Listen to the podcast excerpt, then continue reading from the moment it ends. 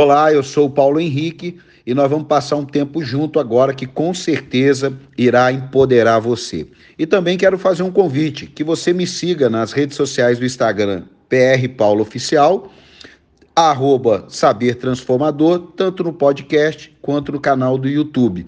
Beijo no coração. Lucas capítulo 15, versículo 11. Diz assim: Jesus continuou: Um homem tinha dois filhos. O mais novo disse a seu pai: Quero a minha parte da herança. Assim, ele repartiu a sua propriedade entre eles. Não muito tempo depois, o filho mais novo reuniu tudo o que tinha e foi para uma região distante. E lá desperdiçou seus bens vivendo irresponsavelmente. Depois de ter gasto tudo, houve uma grande fome em toda aquela região e ele começou a passar necessidade. Por isso, foi empregar-se com um dos cidadãos daquela região que o mandou para o seu campo, a fim de cuidar de porcos. Ele desejava encher o estômago com as vagens de alfarrobeiras que os porcos comiam, mas ninguém lhe dava nada. Caindo em si, ele disse: Quantos empregados de meu pai têm comida de sobra e eu aqui morrendo de fome? Eu me porei a caminho, voltarei para meu pai e lhe direi: Pai, Pequei contra os céus e contra ti. Não sou digno de ser chamado teu filho. Trata-me como um dos teus empregados. A seguir, levantou-se e foi para seu pai. Estando ainda longe, seu pai o viu e, cheio de compaixão, correu para seu filho e o abraçou e beijou. O filho lhe disse: Pai, pequei contra o céu e contra ti. Não sou mais digno de ser chamado teu filho. Mas o pai disse aos seus servos: Depressa, tragam a melhor roupa e vistam nele. Coloquem um anel em seu dedo e calçados em seus pés. Tragam um novilho gordo e matem-no. Vamos fazer uma festa e alegrar-nos, porque este meu filho estava morto e voltou à vida. Estava perdido e foi achado. E foi achado. E começaram a festejar o seu regresso. Rapaz, essa história, ela daria um filme, né?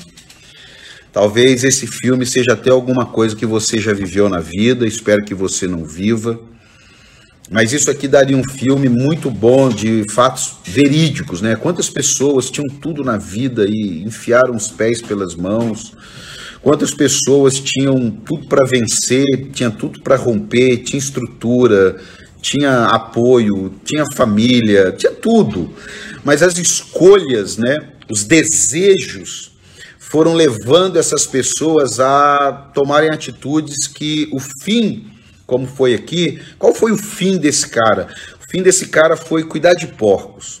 O fim desse cara foi querer comer as coisas que os porcos comiam. Esse foi o fim dele. Mas volta a fita.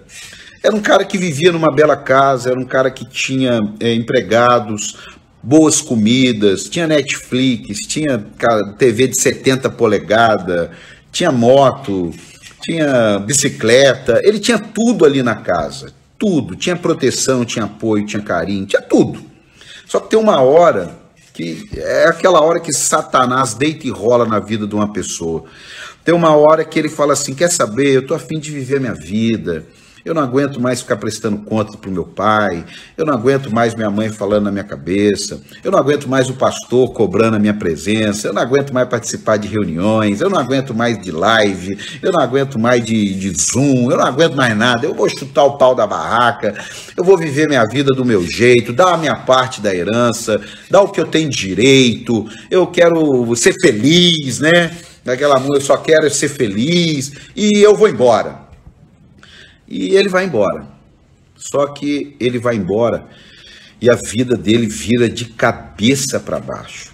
A vida dele, assim, talvez você tenha lembrado de algum momento aí, ou seu ou de alguém, que a vida virou de cabeça para baixo. Tinha um bom casamento, tinha bons filhos, tinha um bom negócio, sei lá, alguém que de repente fez alguma coisa e a coisa desandou. Eu estudando esse texto, eu escrevi assim: esse cara precisou de muita tolice para entrar numa crise. Né? Porque ele foi muito tolo. Ele teve um conjunto de tolice. mas ele teve muita resiliência para sair dela. Então veja só, eu não quero o exemplo dele para minha vida de chutar o pau da barraca, ir no fundo do poço e depois ser resiliente. Mas às vezes a gente faz alguma coisa que, que nos joga para o fundo do poço. Às vezes você toma alguma atitude equivocada e aquilo dali te joga para o fundo do poço. Você pode ter montado um negócio que não dê certo. É, tem que ter muito cuidado agora. Tem muita gente pegando indenização e querendo sair, montar um negócio, não tem experiência, não tem preparação. Tem gente que está casando sem ter condições de casar, entendeu? Tem gente que está tentando fazer um negócio e ele não tem a mínima base para investir naquilo lá. Então tem que ter cuidado, porque às vezes isso daí vai ser uma armadilha para você se autodestruir. Mas tudo bem, não é o caso é, desse jovem, porque ele sabia bem o que ele estava querendo. Mas vamos lá. Será que ele fez algumas coisas desse jeito aqui que eu vou falar? Ó? Primeira coisa que eu acho que ele fez, ele praticou ingratidão. Amado, tem que ter cuidado, porque a ingratidão ela é, uma, ela é um vírus muito contagiante. Quando uma pessoa ela toma atitudes de ingratidão, a primeira primeiro desejo dela é contaminar outras pessoas. Então, esse menino aí, esse cara, que poderia ser eu e você, que apesar de ser um filho, é, não, não fala o nome, então nós podemos entender que todos nós somos filhos de Deus e todos nós podemos tomar algumas atitudes adversas. Então, ele praticou a ingratidão, ele não valorizou aquilo que foi construído na vida dele. Quando somos criança, nós temos mais tendências em valorizar nossos brinquedos, a casa do pai, o carinho que é dormir na cama, porque tem medo. E quando a gente cresce um pouco, aí parece que a gente fica mais independente. Então a gente tem que ter cuidado com a ingratidão. A segunda coisa que ele fez, ele manifestou a precipitação dele. Me dá o que é meu. Era dele? Era. Ele poderia pegar o que era dele? Sim. Entendeu? Você que está aí no, no Facebook, compartilha isso aí. Vai alcançar alguém aí que, que vai ajudar. Compartilha aí, dá uma compartilhada. No, no, no Instagram é um pouquinho mais complicado. Mas vamos lá, você também pode ir mandando. Ele manifestou a precipitação. Quantas pessoas estão precipitadas, estão, ainda mais num momento como esse, sabe? O casamento não estava legal, aí agora está junto. Ah, é melhor a gente largar de uma vez. O negócio não estava legal. Então, tem que ter cuidado com a manifestação da precipitação. Outra coisa, ele geriu mal os recursos. Ele saiu cheio de grana, ele saiu cheio de grana, mas o que, que aconteceu com ele? Ele geriu mal os recursos. Então veja só, existem pessoas que vão precisar ser resilientes nas finanças. Existem pessoas que vão precisar ser é, resilientes com pessoas. Perderam relacionamentos, perderam oportunidade, perderam ali algumas coisas por ingratidão, né? Por ingratidão. E isso daí vai precisar de outro tipo de resiliência. Agora, outra coisa que esse jovem fez aí e que a gente tem que ter muito cuidado. Ele andou com pessoas erradas. Olha, eu pego muito pesado na questão é, na questão da influência. Porque todos nós somos influenciáveis. Não adianta você dizer que não é, porque você não é fruto de si mesmo. Aprenda isso aqui, ó. Você não é fruto de si mesmo. Você é fruto das pessoas que você compartilha, você é fruto das pessoas que você se relaciona, você é fruto de pessoas íntimas suas. Não adianta, você vai pensar igual elas, não adianta. Quem se relaciona comigo, eu sou semelhante a ele e ele é semelhante a mim. E não adianta. Se você se relaciona com um grupo de pessoas com uma outra visão, com outro conceito, outros valores, aqueles valores vão ser construídos dentro de você. Por isso que eu, eu, eu tenho muito critério para amizade íntima. Amizade é uma coisa, né? Você se relaciona com todo mundo, glória a Deus, aleluia. Mas quando você entra num ambiente da comunhão, Hoje eu entendo muito bem isso. O ambiente da comunhão ele não, ele não, pode, ele não pode ser levado de qualquer jeito, porque o ambiente da comunhão tem fala, o ambiente da comunhão tem influência. Então eu entendo o seguinte: eu sou amigo de todos, mas eu não sou íntimo de todos, porque a intimidade ela gera influência. Então se eu não quero uma influência com quem bebe, é, eu sinto muito, eu não tenho como ser, ser, ser íntimo dele. Se eu não quero uma influência com quem trafica droga, não adianta eu dizer que eu não vou traficar droga e sou ali íntimo de uma pessoa que trafica droga. É uma coisa muito simples. E na igreja, às vezes você quer ser cheio de Deus, mas a sua intimidade é com pessoas que não têm compromisso com Deus. Você não vai aguentar. Então esse jovem aqui, ele andou com pessoas erradas. Outra coisa, ele viveu de uma maneira muito fútil, muito fútil. É, pensa, pensa no século XXI hoje, um jovem desse. O que, que ele ia fazer? Ele ia para rave, ele comprava moto, vivia viajando, vivia zoando, cada hora pegando uma menina, né, usando droga, é, entrando nas lojas e cada hora comprando uma roupa nova, uma vida fútil, é, é, é, postando futilidade, entendeu? Então ele viveu uma vida fútil. Então o cara, a pessoa que vive uma vida fútil e aí cai a ficha dela e ela precisa ser resiliente para voltar a ter credibilidade. Eu me lembro de uma época que eu usei droga. E eu perdi a moral com os meus, meus tios, minha mãe, porque eles viviam assim, sempre duvidando de mim. Eu demorei, eu demorei chegar em casa e eles ficarem me olhando, achando, será que ele usou droga? Será que ele não usou? Será que ele está maconhado? Será que ele não está? Então levou tempo. Por quê? Porque eu vivi de maneira fútil e agora eu tinha que construir uma credibilidade. É, é, é complicado, mas é, você tem que. É, né, nós estamos fechando aqui uma, um, um, um, um, período aqui que não quero contar uma historinha para encher linguiça. Eu quero falar de coisas que realmente são reais. São reais. Entendeu? Você é um marido que vivia pisando na bola, mas tem uma hora que cai a ficha e você vai lá, vou restaurar meu casamento. E aí você não quer que a pessoa não acredite. Você quer que ela já acredite na hora. Calma, a gente vai falar sobre isso. Nós estamos aqui construindo um cenário do cara. Porque cada um pode se enquadrar ou tem alguém que se enquadra em todos. Mas tem salvação, tem cura, tem libertação. Calma aí. E aí, ó, ele viveu de maneira fútil, mas o fundo do poço, para mim, foi a primeira atitude dele. Eu deixei por último, o fundo do poço para o filho pródigo foi a primeira atitude dele. Por isso que ele precisou de muita resiliência. Você que está aí no, no Facebook, compartilha aí. Ó, por que, que ele precisou de muita resiliência e por que que para mim a primeira atitude dele jogou ele no fundo do poço? Porque a primeira atitude foi sair da casa do pai. Amado, escute. Quando você toma a decisão de sair da casa do pai, mas, mas não deixa Satanás te enganar, tá tudo errado. Não fala para mim que você tá indo, é, não está indo na igreja e está tudo bem. Você está se enganando. Não fala para mim que você tá, não está lendo a Bíblia, que você não está orando, que você não tem tempo para assistir as lives da igreja que você congrega, você não tem tempo de participar. Não, não fala para mim, não mudou nada na sua vida e você não é dizimista agora por causa do coronavírus. Você não é ofertante por causa do coronavírus. Entendeu? E você não mudou nada na sua vida, você não perdeu emprego, ou se perdeu, você também recebeu. Então, de uma certa maneira, existem coisas que nos tiram da casa do Pai, a nossa infidelidade, a nossa frieza espiritual. Então, para mim, tudo que eu falei na vida desse moço aconteceu depois que ele saiu da casa do Pai. Agora, antes dele sair da casa do Pai, já ia sendo gerado no coração dele Ó, guarda isso aqui, amigo do Face, amigo do Instagram. Ele não saiu da casa do pai acordando e dizendo assim: quer saber? Vou chutar o pau da barraca, vou sair dessa casa. Não! Ele foi vendo alguma coisa na internet, ele foi conversando no zap com alguém, ele foi vendo algum tipo de artista, ele construiu referências dentro da vida dele, que chegou uma hora que ele falou assim: vou sair. Eu não aguento mais, aqui tem que orar, aqui tem que buscar Deus, tem que dizimar, não pode fazer isso, não pode fazer sexo antes do casamento, não pode beber, não pode fumar, não pode, não pode, não pode, eu não quero mais isso, eu vou viver minha vida. Aí ali foi a ruína dele. Agora vamos lá. Contamos a história, falamos mal do cara, né? Porque ele, ué, tem que falar mal do que ele fez, ué, não dele, mas falamos mal. Mas agora, eu também não posso ser omisso. Ele foi fera.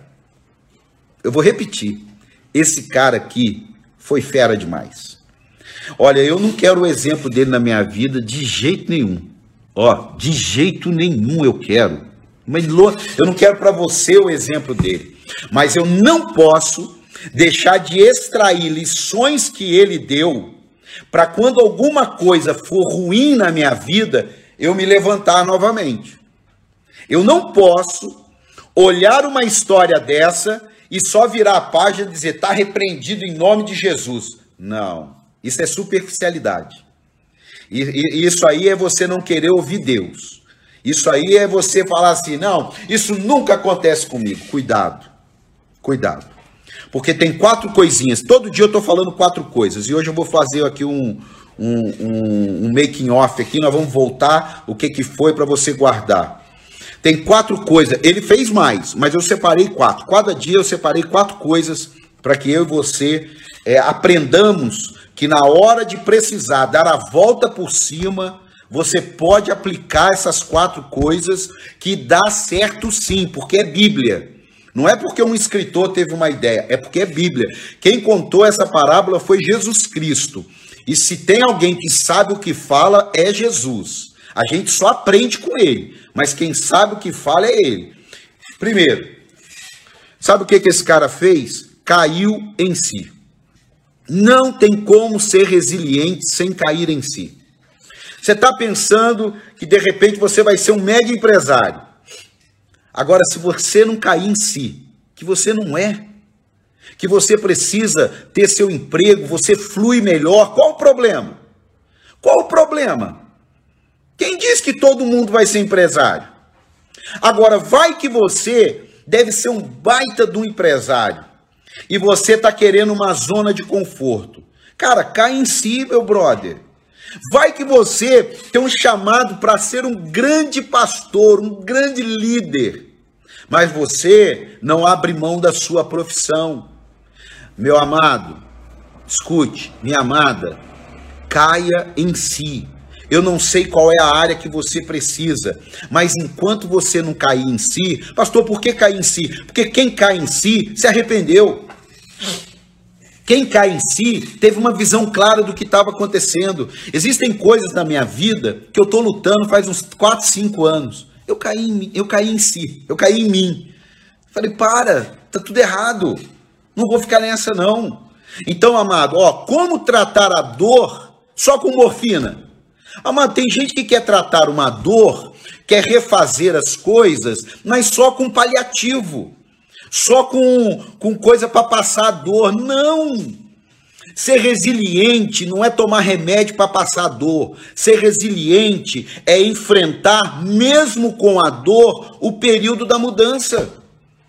Tem um período, tem uma fase.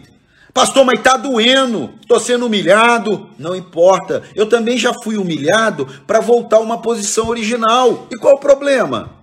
Qual o problema nisso?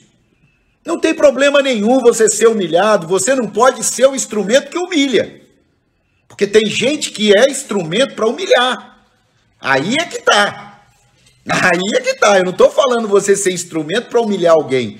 Eu estou falando para você, se precisar ser humilhado, que seja. Qual o problema? Não tem nada errado, ué. Eu já me humilhei, ué. E me humilho até hoje, vou me humilhar enquanto estiver vivo, porque enquanto estiver vivo posso errar. Enquanto estiver vivo, posso ser infeliz numa colocação. Enquanto estiver vivo, posso falar alguma coisa desnecessária, posso ter uma atitude errada. E qual o problema? Não tenha medo de se humilhar. Você deve ter um certo, um certo não. Você deve rever se você não pede perdão, se você nunca está errado, sempre você está certo, cai em si. Sempre. Todo mundo, ninguém consegue trabalhar com você numa empresa. Pô, todo mundo está errado, cai em si.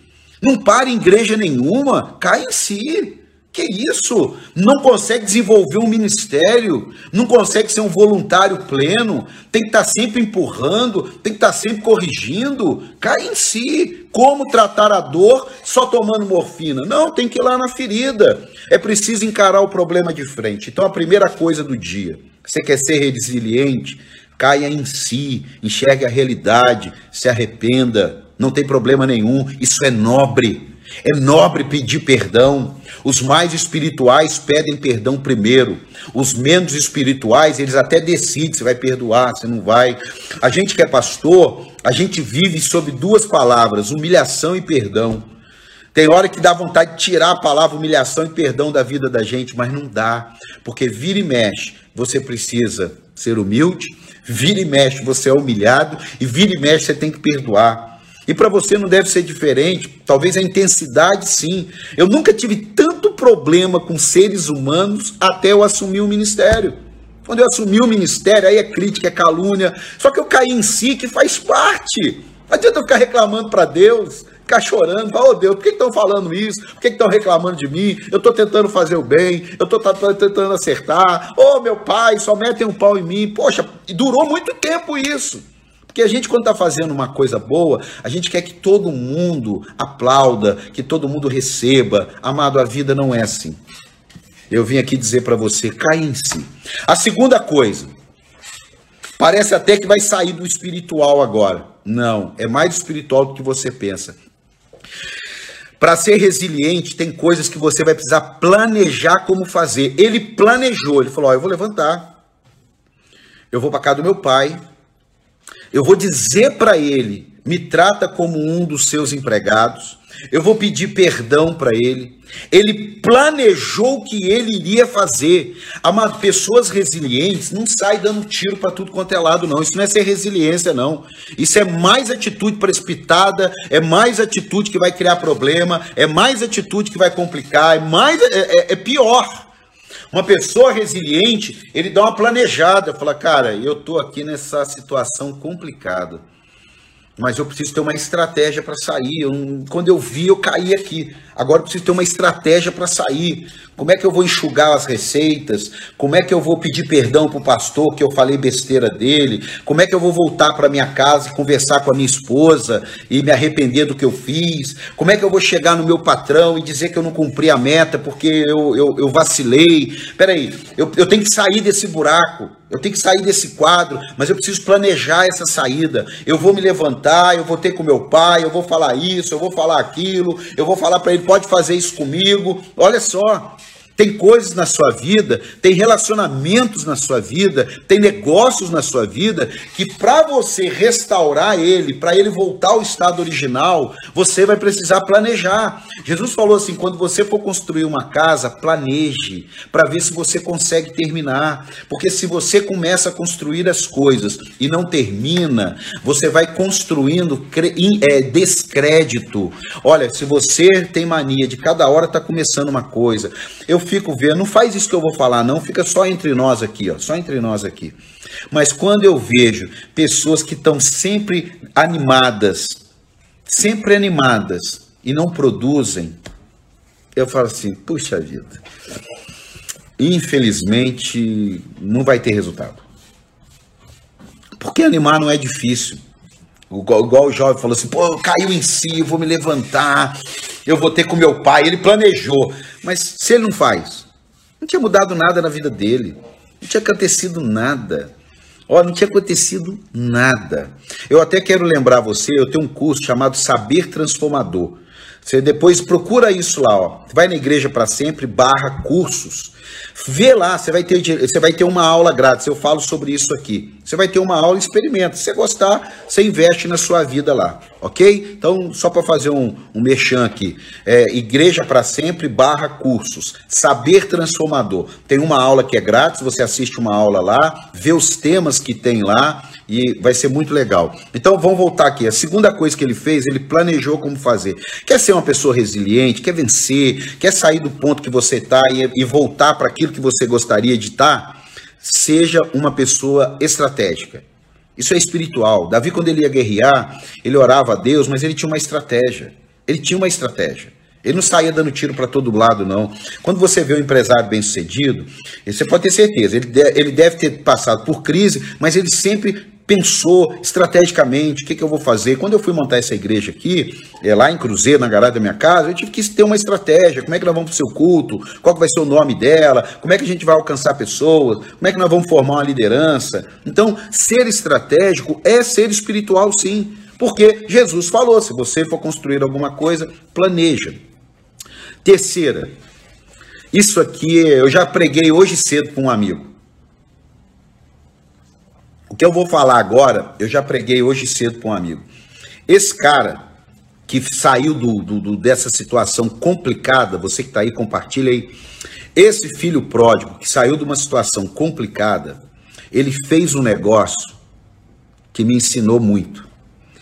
Ele avaliou, caiu em si, mas ele abaixou a expectativa e aumentou presta atenção, ele abaixou a expectativa e ele aumentou a intensidade da atitude. Eu vou repetir isso aqui. Esse jovem filho pródigo que a gente vira e mexe fala dele, ele deu uma dica sobre resiliência.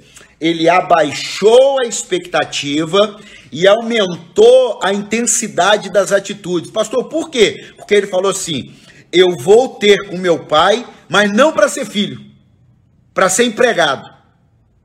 Ó, eu vou ter com meu pai. Isso é forte, irmão. Mas não para ser filho, porque o que eu fiz eu tô lascado, mas para ser empregado.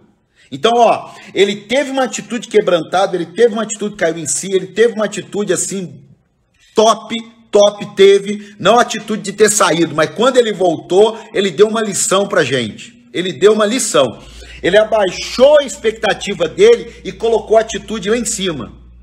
Amados, talvez a gente tenha uma mania que quando a gente quer restaurar alguma situação, quando a gente quer conquistar novamente, quando a gente assim, pô, tem aquele aquele boom de alegria, a gente coloca a expectativa lá em cima e a atitude lá embaixo.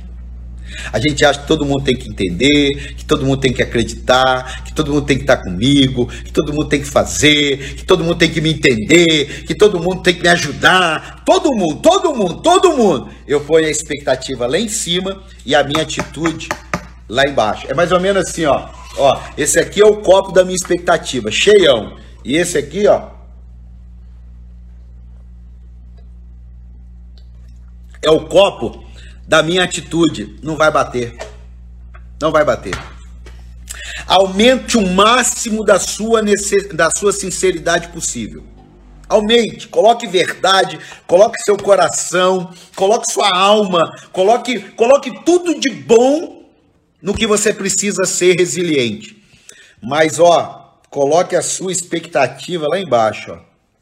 Lá embaixo. Porque daí, aquele ditado, o que vier é lucro. Você sabe por que, tem gente que não consegue ser resiliente? Eu já vivi isso. Coloca a expectativa lá em cima, não tem o retorno da expectativa lá em cima, desiste. Continua quebrado, continua caído, continua envergado. Meu amado, isso aqui para mim é pérola. Tudo que eu vou fazer, eu aprendi. Mas sabe por que, que eu aprendi? Porque a última vez que eu fiz uma coisa empreendedora, eu coloquei a expectativa lá em cima. Coloquei, mas ah, eu orei, eu busquei a Deus, a expectativa lá em cima, mas a minha atitude não foi proporcional. Eu vou repetir. Eu coloquei a expectativa lá em cima, mas a minha atitude, ó, foi lá embaixo. E aí não deu certo. Esse jovem não. Ele colocou a expectativa lá embaixo, me trata como seu empregado e teve a atitude mais nobre: me perdoa, errei, pequei, não deveria ter feito isso, não deveria ter feito aquilo. Olha, minha vida foi uma desgraça só. Tô na pior, mas eu quero te pedir perdão, meu pai, é, por um prato de comida. Pode me tratar como um empregado seu. Pelo amor de Deus, irmão. Aí até eu tô com, tô com vontade de dar emprego para ele, tô com vontade de levar ele para minha casa. Por quê? Porque ele foi sincero. Irmão, ninguém vence sem a verdade. Ninguém vence sem sinceridade. Ninguém vence sem autenticidade. Vamos tirar a hipocrisia da nossa vida. Hipocrisia não vem de Deus. Hipocrisia não vem de Deus. Não adianta falar glorioso, eterno, maravilhoso Deus. Isso é conversa fiada. Não, você não vai. Não vai. Não vai. Deus, não tem um dicionário lá procurando as palavras belas. Não. Você tem que ser verdadeiro, você tem que ser sincero, tem que ser você. Entendeu? É muito ruim quando você convive com pessoas que você não sabe quem é. Eu, não, pastor convive direto, irmão. Não seja uma delas. Não, estou sendo sincero. É resiliência. Talvez você está achando que conhece todo mundo. Não, você não conhece todo mundo. Eu não conheço todo mundo. A pessoa que dorme comigo, eu não conheço 100% minha esposa. Eu não conheço ela 100%, eu conheço ela 99, 90, mas 100% não dá. Não dá, cara. Isso é normal. Então, meu amado, aumente a expectativa. Aumente. mas a, abaixe a expectativa e aumente a sua atitude. Abaixe a sua expectativa, aumente a sua atitude. Ele pensou com pelo menos ser empregado de uma casa já estava bom. Então, olha, em último lugar, hoje eu não estou esquentando muito com a hora, não. Em último lugar, preste atenção. Faça uma coisa de cada vez. Amado, o que eu preguei para vocês nesses três dias não foi porque eu aprendi nos livros também, mas porque eu aprendi na vida. É isso aí. Jesus ele usou livro, ele usou Bíblia, mas ele também usou a prática para eu aprender essas coisas que eu estou falando para você. Eu não li no livro de um motivador e vim aqui falar para você. Não. Eu já tentei sair fazendo um monte de coisa para ser resiliente, para ser restituído. É, já, já, já vi um monte de coisa. Já saí querendo resolver o mundo em um dia. Né? Você leva cinco anos criando um problema e quer resolver tudo em cinco horas. Né? Você está dois anos desgastado no seu casamento e você quer, com um atendimento pastoral de 30 minutos, que o seu casamento seja restaurado. Calma. Calma, é uma coisa de cada vez. Uma coisa de cada vez. Deus, ele sabe que você precisa plantar, você precisa regar, você precisa colocar ali um, um esterco, um antibactericida, um contra-formiga. É uma coisa de cada vez. Uma coisa. Ó, o Andrezão tava subindo aqui em passos, assim, que ele mais me assustou, subindo devagar, porque se ele tivesse subido, eu pensei que tava vindo um espírito maligno aqui. Eu tô escutando um passinho de leve, eu falei, meu Deus. Bom, isso foi só pra dar uma quebrada aqui, porque perde um amigo, mas não perde uma piada. Escuta aqui, ó.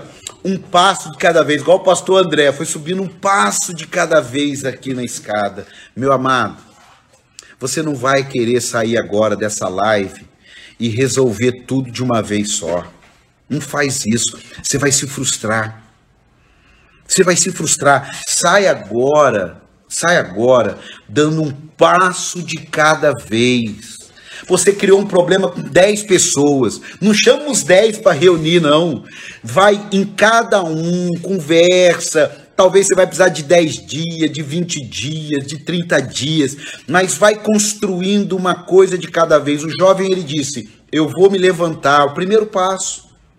Primeiro passo, eu vou me levantar. Não adianta eu ficar pensando em um monte de coisas. Sabe o que eu aprendi no ministério? Quando, ó, você já você vai descobrir uma coisa que eu aprendi. Eu não sei se eu vou te ajudar ou se eu vou te atrapalhar. Mas quando alguém vem fazer um atendimento e ele não consegue cumprir a primeira instrução que foi dada, para que, que eu vou dar a segunda? Olha aqui. A pessoa vai aprender a dirigir. Ele fala assim: não, eu quero a quinta marcha. Mas peraí. Primeiro é a primeira. Não, não, mas eu já quero sair andando a 100 por hora. Não. Você não vai sair andando a 100 por hora, deixa eu te avisar.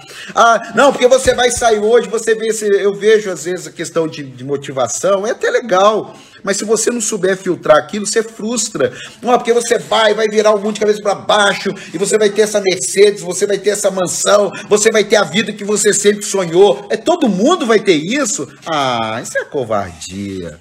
Isso é falta. E, e, e, as pessoas não, não param. Não, eu vim aqui dizer para você que você pode ter tudo isso.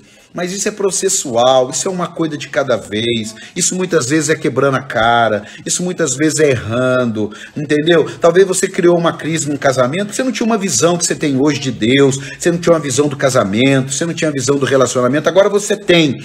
Você vai construindo passo a passo, as, as feridas vão sendo fechadas, as crises vão passando, aí depois, lá na frente, você canta o hino da vitória. Agora tem gente que quer vir aqui na igreja fazer uma oração de um minuto, um atendimento de 30 minutos, e aí tá tudo resolvido. Não tá, irmão. Não tá. Eu vim dizer para você, não é assim. A vida não é assim. Alguém precisa te falar isso, porque senão você fica ouvindo. Não, porque você vai vencer. Até pregador, pô, até pastor. Não, porque você vai vencer, porque Deus é contigo. Tudo isso é verdade, mas isso não é a verdade plena. A verdade plena é: olha, você precisa planejar, você precisa ter força, você precisa ter dedicação, você precisa ser resiliente, você precisa pedir perdão com sinceridade para as pessoas que você feriu, você precisa pedir perdão para as pessoas que você prejudicou, você precisa muitas vezes chorar na frente de alguém. Aí sim, Deus vai usar tudo isso e vai mudar a sua história. Pastor, mas e a graça de Deus? Quer mais graça de Deus do que isso? Você quer mais graça de Deus do que Ele te dá capacidade, Ele te dá força, Ele te dá uma palavra como essa aqui. Isso aqui é tesouro, irmão. Isso aqui é pérola. E eu não estou jogando para porcos, não. Estou jogando para pessoas sábias e pessoas que vão romper em nome de Jesus. Faça uma coisa de cada vez. Muitos sofrem por pensarem: estou fazendo tudo hoje e ninguém acredita em mim. Não vai acreditar. Vou te dizer: as pessoas não têm dever de acreditar em você no dia da tua mudança.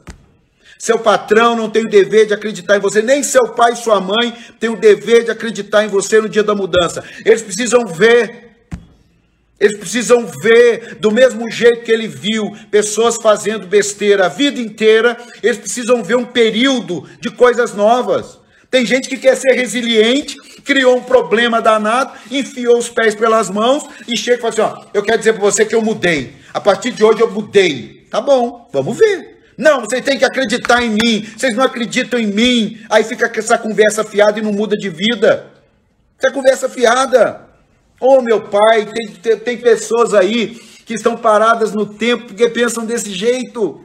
Porque ficam nessa que as pessoas têm que acreditar. Não, amado. Você tem que acreditar em Deus e você tem que acreditar em você. E a árvore é conhecida pelo fruto. Se você der um pé de laranja, todo, se você der laranja, todo mundo vai te chamar de laranjeira.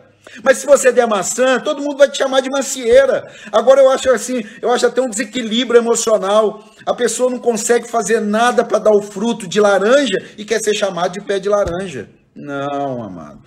Tem coisas que vão levar tempo, mas aí é que entra o segredo e eu vou caminhar para o final agora. Aonde você quer chegar? É ali que você tem que estar tá definido.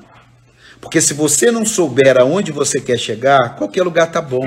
Aquele jovem, ele falou: "Eu vou voltar para casa do meu pai. Eu não vou para casa do meu tio. Eu não vou para casa do meu amigo. Eu não vou para casa do pastor.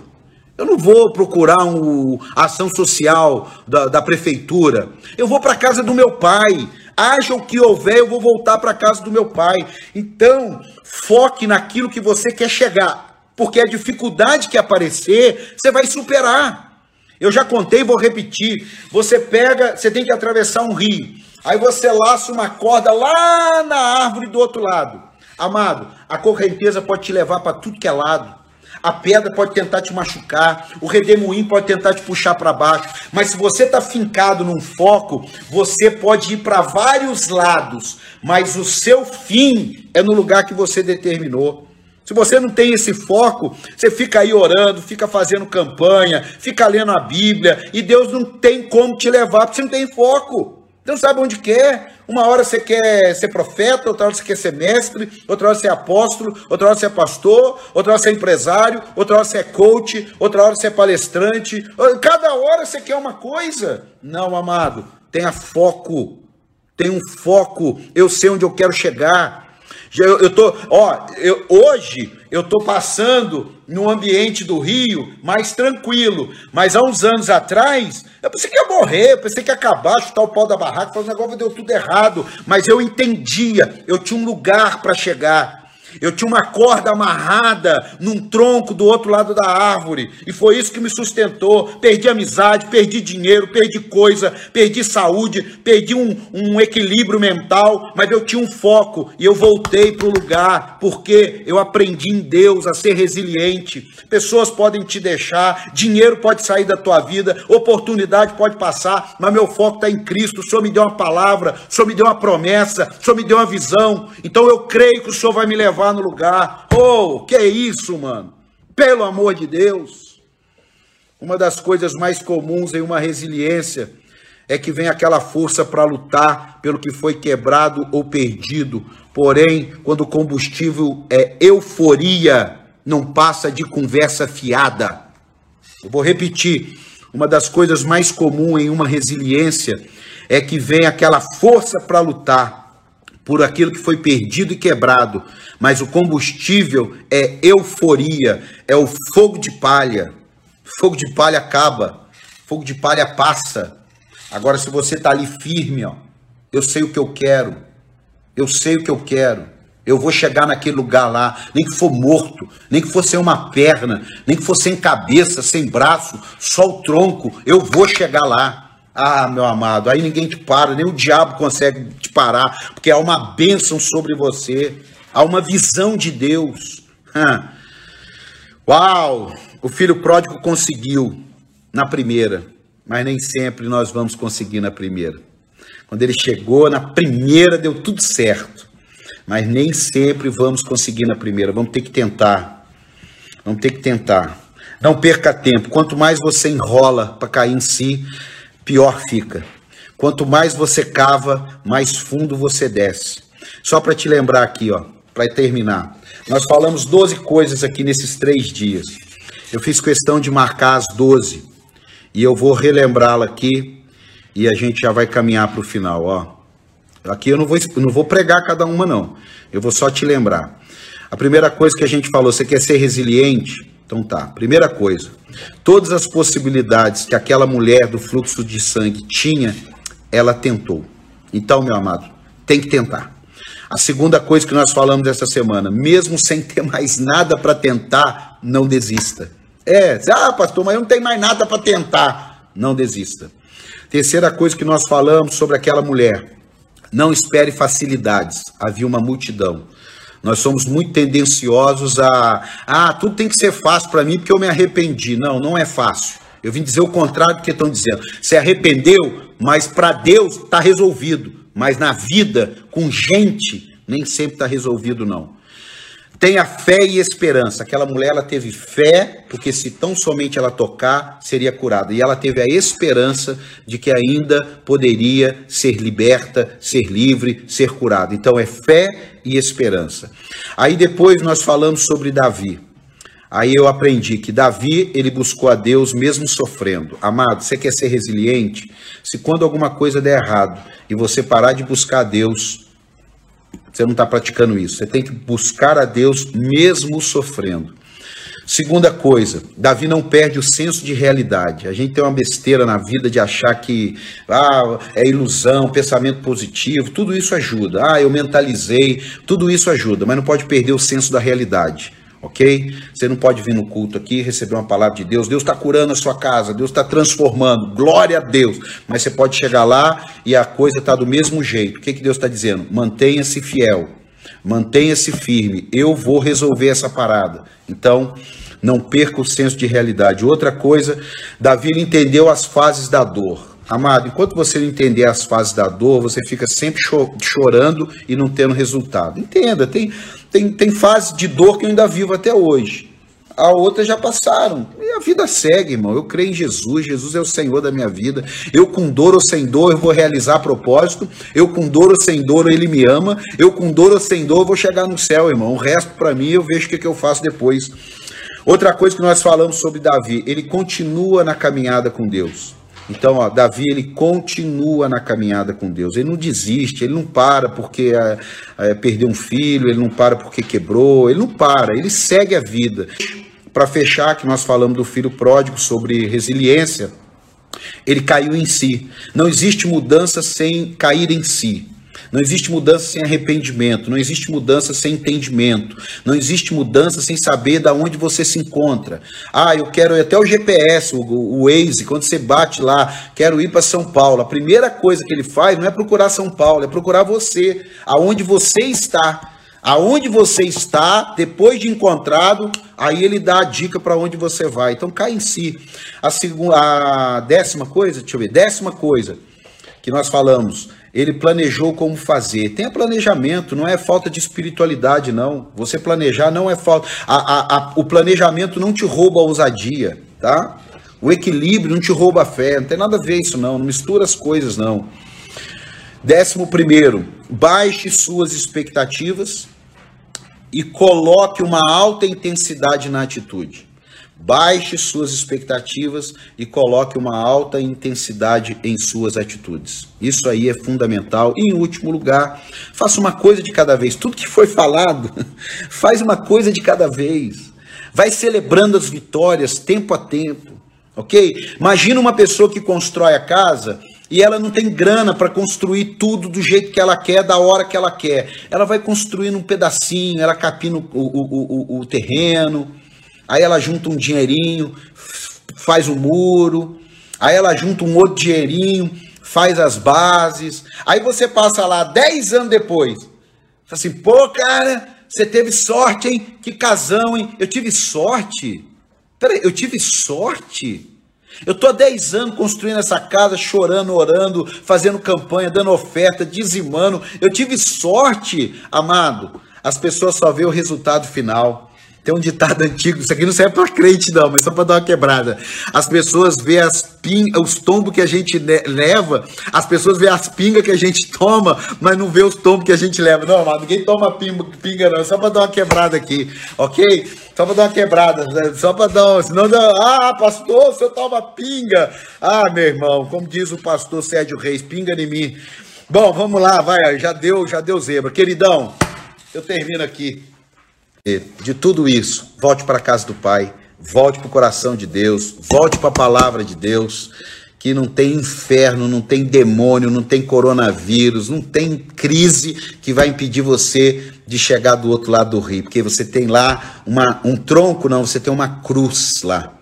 E a sua corda está amarrada na cruz. Então, por mais que as ondas, por mais que as tempestades joguem você para lá e para cá, puxa você para baixo, você tem uma cruz que está te dando um norte. Que o Senhor te abençoe.